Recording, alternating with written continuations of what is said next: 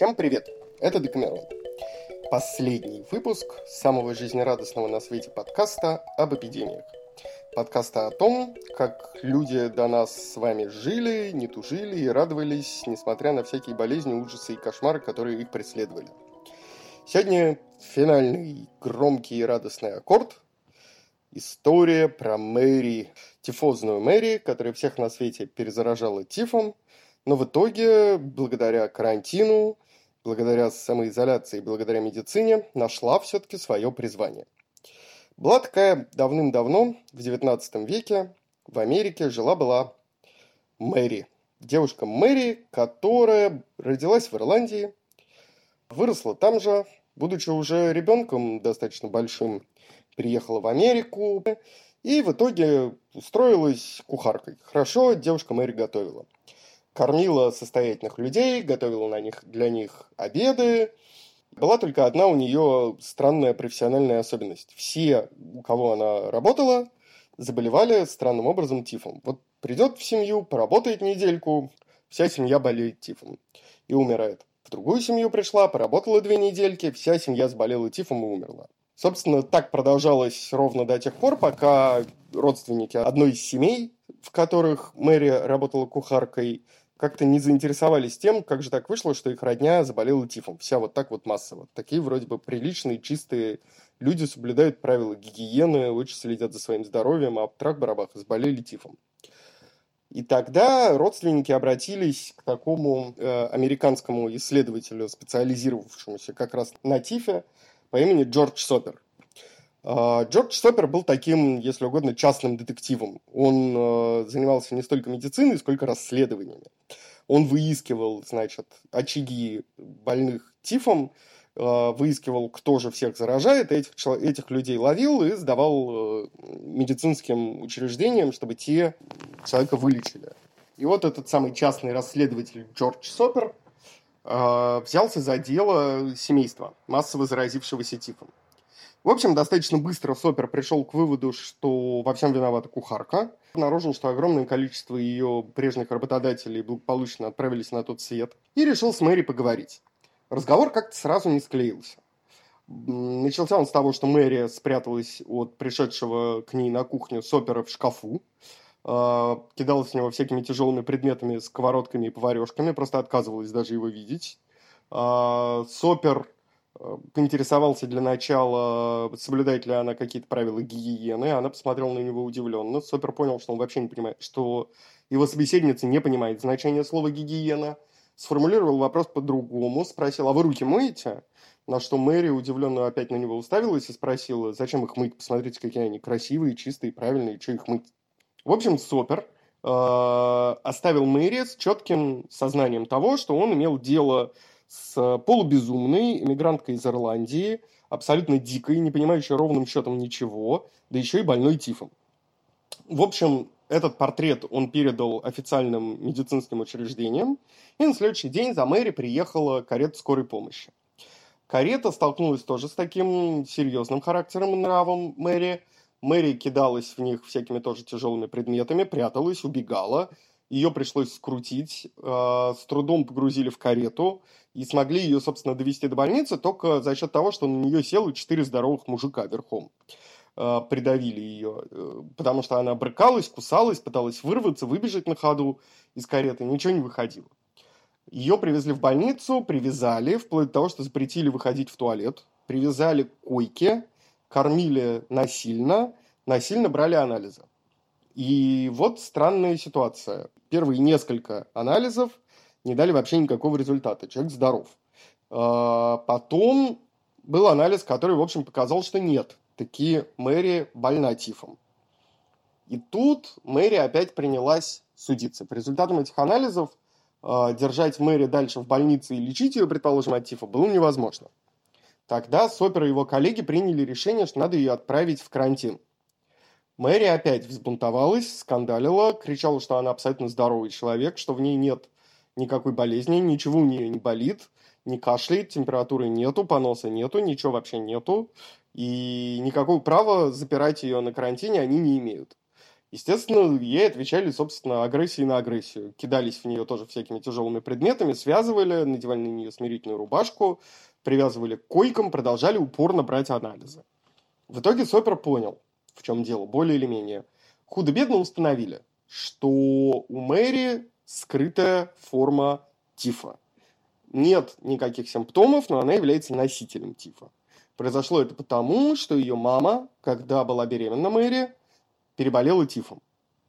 Мама, соответственно, болела, дочка просто несет в себе на протяжении всей своей жизни тиф.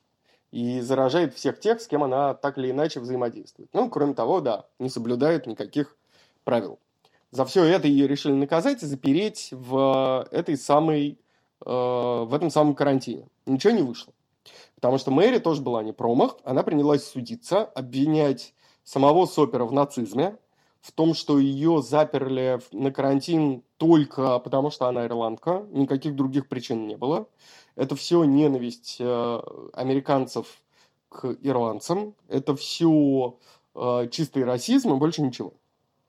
В общем, таким образом, Мэри, прошерстив э, все вообще существующие законы и поправки к законам, смогла доказать, что ее удерживают в карантине насильно, что никакого права у государства держать здорового человека в карантине нету, что она здорова, что единственный там анализ, который показал, что у нее ТИФ, это вообще не показатель. И смогла, в общем, через всякие официальные инстанции доказать свое право жить не в карантине. Ей это разрешили, с единственным условием, что она будет работать где-нибудь, где она не будет взаимодействовать с большим количеством людей – Мэри дала такое клятвенное обещание на словах и благополучно отбыла в Нью-Йорк. Какое-то время она пыталась устроиться на самые разные работы. Нигде она долго не задерживалась, ничего у нее не получалось. И у нее действительно был кошмарный характер, который совершенно не позволял ей ни с кем взаимодействовать толком. Ничего у нее не было, никаких средств к существованию не было, дома не было. И в итоге ей ничего не оставалось, кроме как вернуться обратно к профессии повара, нарушив собственное словесное обещание. Чтобы ее не вычислили, она придя в очередное агентство, которое нанимало поваров и выдавало им заказы, представилась просто другим именем, вымышленным, взяла его с потолка.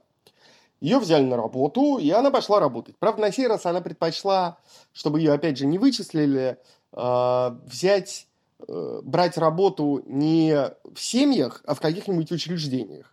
Например, она работала кухаркой в роддоме, в больнице, в школе, в детском саду, в пансионе. И в итоге, естественно, количество больных опять стало расширяться. Тут опять на арену выходит Джордж Сопер, которому становится известно, что вот опять в тех же самых районах, в том же самом Нью-Йорке, опять какие-то непонятные моровые просто вспышки тифа. Огромное количество людей просто одномоментно заболевает тифом. Надо опять выяснять, в чем дело. Очень быстро Джордж Сопер – естественно, наученный горьким опытом, первым делом идет к кухарке и встречает, собственно, свою старую знакомую Мэри, которой он был страшно счастлив. Тут же с распростертыми объятиями принял ее, вызвал подкрепление. Вместе с этим подкреплением они как-то Мэри смогли все-таки опять связать и отвезти в карантин, где с ней уже говорили совершенно иначе. Наученный горьким опытом вот этой жесткой агрессии по отношению к больному, которая ничего не вызывала, кроме встречной агрессии, врачи предложили Мэри не жить на карантине, не привязывали ее к столу, не ждали от нее каких-то там судебных решений и скандалов. И даже, в общем, официально не стали особо афишировать, что она у них есть. Они ей просто предложили жить в этом карантине. Жить, работать, кормить, помогать по, по хозяйству и так далее. И выяснилось, что карантин это абсолютная сфера Мэри. Она просто была рождена, чтобы жить на карантине и следить там за порядком. Она оказалась совершенно гениальным завхозом. Ну, чтобы вы понимали, что значит карантин. Америка – страна мигрантов. Поэтому там было огромное количество всяких разных обсерваций, э, в которые селили мигрантов, приезжающих с разных концов света, чтобы, соответственно, проверить их на те или иные болезни. Вот там приезжает человек из Ирландии, он должен, прежде чем он сойдет с корабля и уже выйдет в Нью-Йорк, ему нужно пройти через целый ряд самых разных медицинских анализов, чтобы он ни в коем случае никакую болезнь не занес. Огромное количество людей оказывалось больными, в том числе ирландцы. а, и их селили в эти самые обсервации до тех пор и карантина. До тех пор, пока они не поправятся. Оказалось, что Мэри идеальная хозяйка для такого карантина. Она этот карантин, в котором она жила, просто сделала своим королевством. Она следила за порядком, делала уборку, очень вкусно готовила, всех кормила, а, была просто идеальным содержателем этого самого карантина и следила за порядком. Более того, когда в 20-е годы, через десяток лет после того, как она была в этот карантин во второй раз помещена, в нем начались исследования ТИФа, и в нем стали ученые искать вакцину от болезни, Мэри вызвалась очень активно помогать им. И в итоге она оказалась не только замечательным завхозом карантина, она оказалась еще, в общем, неплохой медсестрой.